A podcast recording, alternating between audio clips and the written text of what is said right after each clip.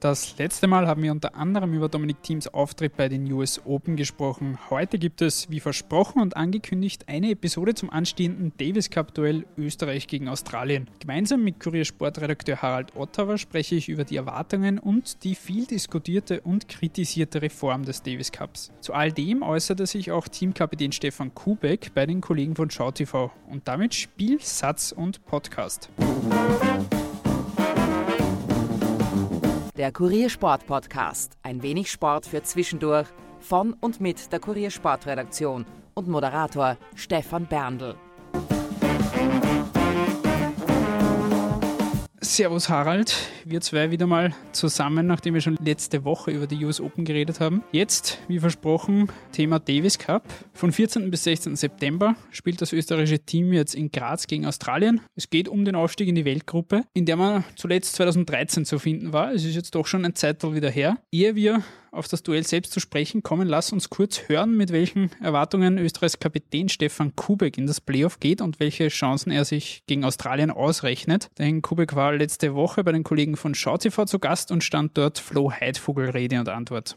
Ja, natürlich. Also es kribbelt. Also jetzt wird, ist nicht mehr lange Zeit, dass wir uns alle treffen in Graz und das Training beginnt. Und äh, ich war gestern schon in Graz, haben wir den Center Court angeschaut. Also er schaut sensationell aus. Ich freue mich schon. Die letzten Arbeiten sind bald fertig und dann können wir den Platz betreten. Und ja, man freut sich einfach, weil es ein lässiger Event ist. Äh, wir haben einen riesen Davis Cup in Graz wieder mal äh, mit äh, knapp 6000 Zuschauern. Hoffentlich kommen auch äh, alle und es wird voll. Aber das ist einfach was Besonderes und wir wissen, äh, dass wichtig ist und es macht einfach Spaß, wenn du weißt, äh, du kommst auch mit einem kompletten Team, bis auf den einen oder anderen, der leider verletzt ist, aber ich habe eigentlich ziemlich aus dem Vollen schöpfen können und äh, da freut man sich einfach. Gegen Australien noch ein attraktiver Gegner, den man schlagen kann. Die haben dieses Ding schon 28 Mal oder so gewonnen. Also es wird interessant. Ich kenne selber immer dieses Rauf- und Runterspielen, äh, habe ich sehr oft gemacht. In den letzten Jahren äh, haben wir es leider Gottes nicht geschafft, aber jetzt sind wir wieder in der Relegation. Dominik ist mit dabei, das restliche Team äh, ist äh, auch voll motiviert motiviert und wir freuen uns einfach und wissen, welche Chance wir haben. Gibt es eine Einschätzung? Ist das ein 50-50 oder ist äh,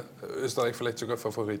Ja, ich sage gern, das ist ein 50-50 mit Heimvorteil. Also mhm. wirklich so richtiger Davis Cup, wo es sehr ausgeglichen ist, aber wir haben halt alles ausgeschöpft, was wir ausschöpfen können. Äh, spielen auf Sandplatz, äh, haben uns äh, die Roland Garros Bälle aus, ausgesucht und und und. Insofern glaube ich, dass wir da alles richtig gemacht haben. Jetzt müssen wir uns gut vorbereiten und dann am Wochenende ready sein. Kubek spricht bei Australien von einem attraktiven Gegner, den man schlagen kann. Die Australier reisen ohne Nick Kyrgios an. Dafür spielen mit John Millman und Alex de Mignon. Die aktuelle 37 und 38 der Welt. Millman hat ja jetzt erst bei den US Open Roger Federer im Achtelfinale rausgehaut, ehe dann gegen Djokovic Schluss war. Auf österreichischer Seite haben wir natürlich Dominik Thiem, Dennis Nowak, Gerald Melzer, Jürgen Melzer und Oliver Marach. Kubek spricht auch von einer 50-50 Chance mit Heimvorteil. Wie schätzt du die Möglichkeiten jetzt gegen Australien ein? Die Möglichkeiten sind auf jeden Fall da. Ja. Für die Australier geht es um nicht ganz so viel. Sie sind nächstes Jahr fix dabei in der Weltgruppe. Aber natürlich geht es für sie auch um die Setzung, ob sie gesetzt sind, wo sie gesetzt sind, ob sie überhaupt gesetzt sind. Wenn sie verlieren, glaube ich, sind sie nicht gesetzt. Aber nichtsdestotrotz fährt keiner zu einem Davis Cup Spiel und dort nicht alles zu geben. Die Chancen schätze ich 50-50 ein. Der Dominik hat heute gesagt, dass vielleicht der entscheidende Punkt im Doppel fallen wird. Da sehe ich uns in leichter Favoritenrolle. Aber wenn Oliver Marach zuletzt in New York bald ausgeschieden ist, aber auch Jürgen Melzer ist der Davis Cup Player schlechthin. Die beiden bilden ein gutes Doppel. Das kann vielleicht ausschlaggebend sein. Aber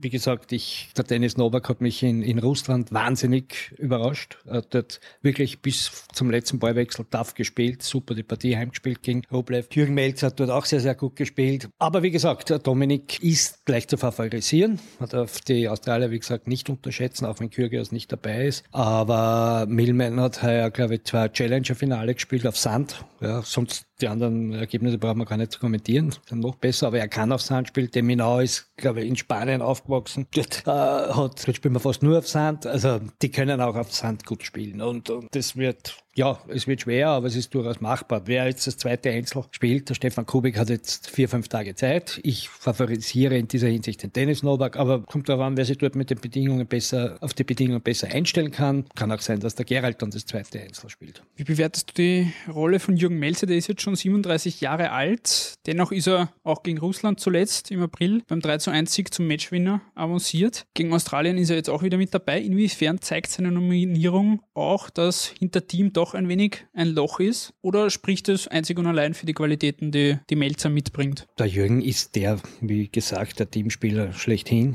Rekordnationalspieler, 33, 34 Einsätze. Der ist immer voll da, wenn es um den Davis Cup geht. Ja, der ist, Davis Cup ist für ihn, zählt für ihn zu den größten Dingen und, und ist wichtig, solche Spieler zu haben und er wird dort alles geben. Vielleicht kommt er im Einzel auch zum Einsatz, wird man sehen, aber im Doppel ist auf jeden Fall, er ist, äh, es ist gut, so einen Mann auch in der Mannschaft zu haben, der so und so viel Davis Cup Partien schon in den Beinen hat, der 1999 äh, das erste Mal im Davis Cup dabei war, glaube ich, damals im Doppel mit dem Bea gegen Schweden gespielt. Das ist der Evergreen, ja, und wie gesagt, der kann der Mannschaft sehr, sehr viele, oder diese Routine streut sehr, sehr viel Positives aus, auch in der Mannschaft. Gerade jetzt im Hinblick auch auf die Reform des Davis Cups, wie wichtig wäre das auch, dass sich Österreich jetzt wieder für die Weltgruppe einmal qualifiziert? Naja, es ist so, vielleicht haben wir im Februar ein Heimspiel, auch wenn es nur zwei Tage geht und auf äh, zwei Gewinnsätze. Aber das wäre schon mal, das kann trotzdem ein schönes Tennisfest werden. Ja, absolut. Die Davis Cup Reform, man hat jetzt jahrelang kritisiert, äh, soll man es machen.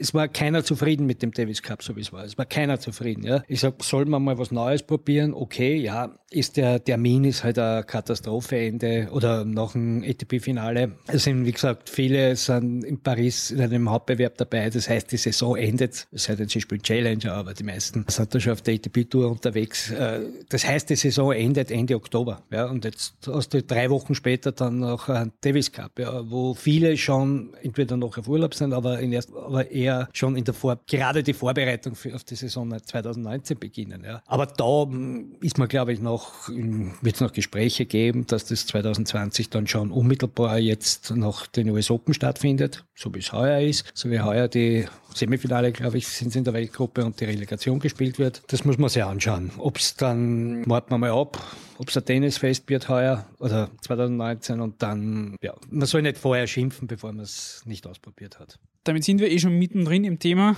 der Reform. Was ändert sich jetzt aber genau? Das hat Stefan Kubek versucht zu erklären. Ja, grundsätzlich gibt es einmal äh, den gleichen Termin des Wochenende nach Australien Open. Da gibt es immer noch diese Heim- und Auswärtsmatches. Mhm. Das ist quasi die Qualifikation fürs finale Turnier. Das heißt, dieses eine Mal Heim und Auswärts hat man noch. Da geht es allerdings auch nur um zwei Sätze, äh, Best of Three. Und ich glaube auch nur zwei Tage habe ich jetzt nicht genau im Kopf, weil so weit sind ja. wir noch nicht. Und dann kann man sich qualifizieren fürs finale Turnier. Und da sind dann 18 Mannschaften, die sich in ein oder zwei Wochen, das ist glaube ich auch noch nicht ganz fix, ausmachen, wer Davis Cup-Sieger ist. Allerdings mit zwei Einzel und einem Doppel. Sprich, das kann man dann auf einen Tag fertig spielen. Und dadurch kann man das komprimieren und in kürzerer Zeit zu Ende bringen. Kurz zusammengefasst, es gibt jetzt in der finalen Phase keine Hin- und Rückspiele mehr, sondern ein großes Finalturnier, das mit 18 Nationen binnen einer Woche ausgetragen wird. Nächstes Jahr betrifft das den 18. bis 24. November 2019, wie du sagst, direkt nach den ATP Finals. Davor besteht die Möglichkeit, sich zu qualifizieren dafür. Das Turnier wird an einem Ort ausgetragen und es werden jeweils zwei Einzel- und ein Doppel gespielt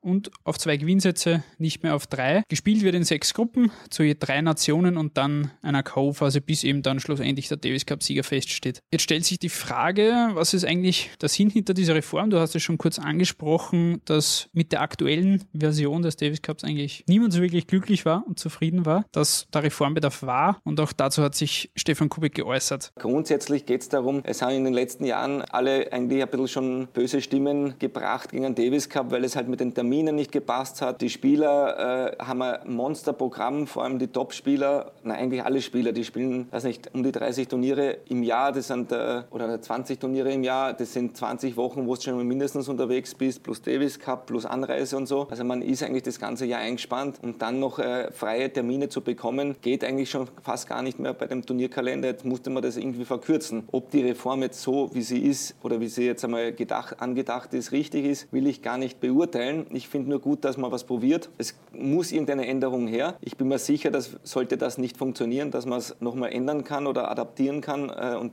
noch besser machen kann. Aber ich finde gut, dass was probiert wird, weil so wie er war, ist schwierig in der heutigen Zeit, weil mhm. einfach das alles so dicht gedrängt ist und da muss man sich was einfallen lassen. Kubek will sich zu der eigentlichen Reform jetzt nicht groß äußern, will das nicht groß beurteilen. Er findet es aber gut, dass es Neues probiert wird. Auch Team findet daran kein Problem, hat er zuletzt gesagt. Von vielen anderen Seiten gab es aber sehr harte Kritik. Jürgen Melzer hat gemeint, dass der Gier gegen Tradition siegt oder Alexander Antonic meinte Rest in Peace Davis Cup. Also schon ein großer Abgesang jetzt auf den Bewerb. Es wird vor allem kritisiert, dass dieser traditionsreiche Bewerb, der jetzt 118 Jahre Bestand hatte, zerstört werden wird. Ist dem so? Wird da wirklich dieser Bewerb irgendwie zunichte gemacht mit dem ganzen Ding oder muss man da schon deutlich optimistischer in die Zukunft schauen? Naja, das stimmt schon, das ist nicht ganz falsch. Also diese, dieser Reiz dieser Auswärts- und Heimpartien, der geht verloren. Diese Marathonspiele, wie wir in Österreich schon erlebt haben, durch Thomas Moster, durch Horst Koff, damals Sieg über Wielander, im Dusiker war es, 1989, wo,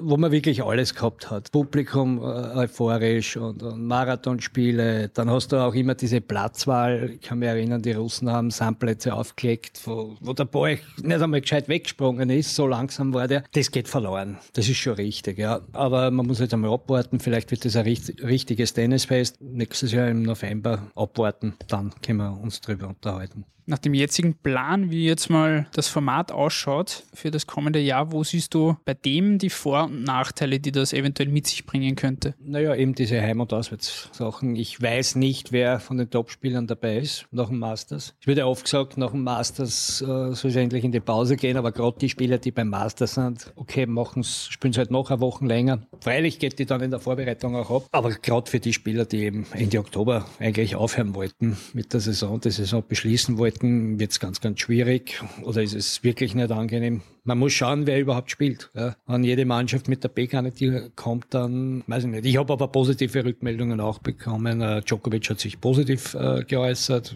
Gut, dass was Neues passiert. Rafael Natal auch. Der Grober halt dagegen. Ja, es gibt ja auch das ähm, Mannschaftsbewerb auch von der ATP im, im, im Jänner. Man muss da irgendwann einmal schaffen, ITF und ATP zu vereinen. Das sind zwei verschiedene und sollte nicht sein. Da sollte man miteinander arbeiten. Großer Antreiber dieser Reform war ITF-Präsident David Haggerty, der jetzt seit 2015 dem Internationalen Tennisverband vorsteht. Hinter der Idee steckt die Investmentgruppe Cosmos, zu dessen Gründern auch, und das ist eigentlich ganz interessant, Fußballer Gerard Piquet gehört. Federer hat erst kürzlich gemeint, dass es für ihn schon ein bisschen komisch sei, dass da ein Fußballer in deren Welt unterwegs ist und da eigentlich so wichtige Dinge mitbestimmt, wie das eben die Davis Cup Reform ist. Was sagt aber Stefan Kubek zu dem Engagement Piquets? Hören wir ganz kurz rein. Ich weiß nicht, wie, wie sehr Tennisfreak er ist. Äh, ich kenne sehr viele Fußballer in Österreich, die extrem gern Tennis spielen. Ich habe mit einigen auch schon gespielt und die befassen sich dann auch mit dem Sport. Die sind Sportler, die wissen natürlich auch ungefähr, was richtig ist. Meistens weiß es am besten im eigenen Sport. Wie viel er sich mit Tennis befasst, weiß ich nicht. Ob es richtig ist. Also er probiert was, sagen wir jetzt mal so. Und äh, was daraus wird, äh, werden wir sehen. Wenn es gut ist, wenn wir alle sagen, gut gemacht. Gut gemacht und wenn es nicht gut ist, äh, dann, sagen, be bekommt er eh, dann bekommt er eh eine drauf und sagt, ja, der Fußballer, was soll der im Tennis sagen? Richtig oder falsch will ich auch nicht beurteilen. Mhm. Probieren wir es aus und schauen wir es uns an. Kubek meint auch, wie du, probieren wir es aus und schauen dann, was rauskommt. Aber siehst du jetzt generell ein Problem darin, wenn jemand wie Piquet, der aus einem anderen Sportbereich kommt, dann im Tennis bei so einem wichtigen Schritt und bei so wichtigen Entscheidungen so ein großes Mitspracherecht hat und so viel Einfluss hat? Naja, aber darf jetzt äh, nicht alles äh, verurteilen, nur weil es beim Fußballer kommt. Es sind ja andere Entscheidungsträger auch. David Haggerty wollte diese Idee schon oder will sie seit Jahren umsetzen. Ich habe das Glück gehabt, dass ich vor zwei Jahren mit ihm ein längeres Gespräch hatte. Und da ließ er schon anklingen, dass es vielleicht eine Änderung oder dass er eine Änderung unbedingt anstrebt. Damals war sogar, hat er sogar gesprochen vom Final Four Turnier. Ja. Jetzt ist es ein komplettes Turnier mit 18 Mannschaften. Aber dass da ein Fußballer ähm, dabei ist, okay, ja. Es werden irrsinnig viele Gelder ausgeschüttet auch. Ja. Und die ITF oder beziehungsweise die nationalen Verbände profitieren, auch die kleinen Verbände profitieren dadurch äh, maßgeblich. Und deshalb, das ist wieder das Positive. Ja. Die Land oder die nationalen Verbände sind ja immerhin dafür verantwortlich, dass Spieler ausgebildet werden. Nicht in allen Fällen, beim Dominik war es nicht so, aber es ist, sie sind dafür verantwortlich und die Gelder sind sehr, sehr wichtig für die Ausbildung für junge Spieler und, und da ist es wieder positiv. Dann kommen wir wieder zurück aufs Sportliche und auf den jetzt bevorstehenden Davis Cup, das Duell gegen Australien. Ein letzter Tipp von dir wird erst am Sonntag dann die Entscheidung fallen oder wie glaubst du, wird sich das schlussendlich darstellen dann? Gespielt wird auf jeden Fall am Sonntag. Ja. Also selbst wenn es 3 zu 0 steht, noch am 4 zu 0 kann man sich unterhalten, ob das noch sinnvoll wäre, ein fünftes Spiel. Da müssen dann beide Nationen zustimmen. Ich sage mal so, ich glaube, dass am Sonntag entschieden wird. Mit einem Sieg für Österreich. Gut, dann beschließen wir es hiermit. Wir hoffen darauf, dass Österreich das machen wird und dass wir die dann in der Weltgruppe sehen werden. Unser Blick geht ihm jetzt auf diesen 14. bis 16. September. Alles andere, der Davis Cup und die Reform, ist jetzt eh erstmal Zukunftsmusik und wird sich herausstellen, wie sich das dann wirklich auch nächstes Jahr präsentieren wird. Lieber Harald, vielen Dank fürs Dabeisein und dass du dir Zeit genommen hast. Ich bedanke mich auch bei allen Hörerinnen und Hörern fürs Dabeisein. Wenn euch dieser Podcast und insbesondere natürlich diese Episode gefallen hat, lasst uns das gerne wissen. Kommentiert kommentiert, liked, teilt, bewertet und seid auch beim nächsten Mal mit dabei. Könnt uns gerne auch Vorschläge für künftige Themen zukommen lassen, einfach per Mail an stefan.berndl.kurier.at oder in die Beschreibung und damit auf Wiedersehen.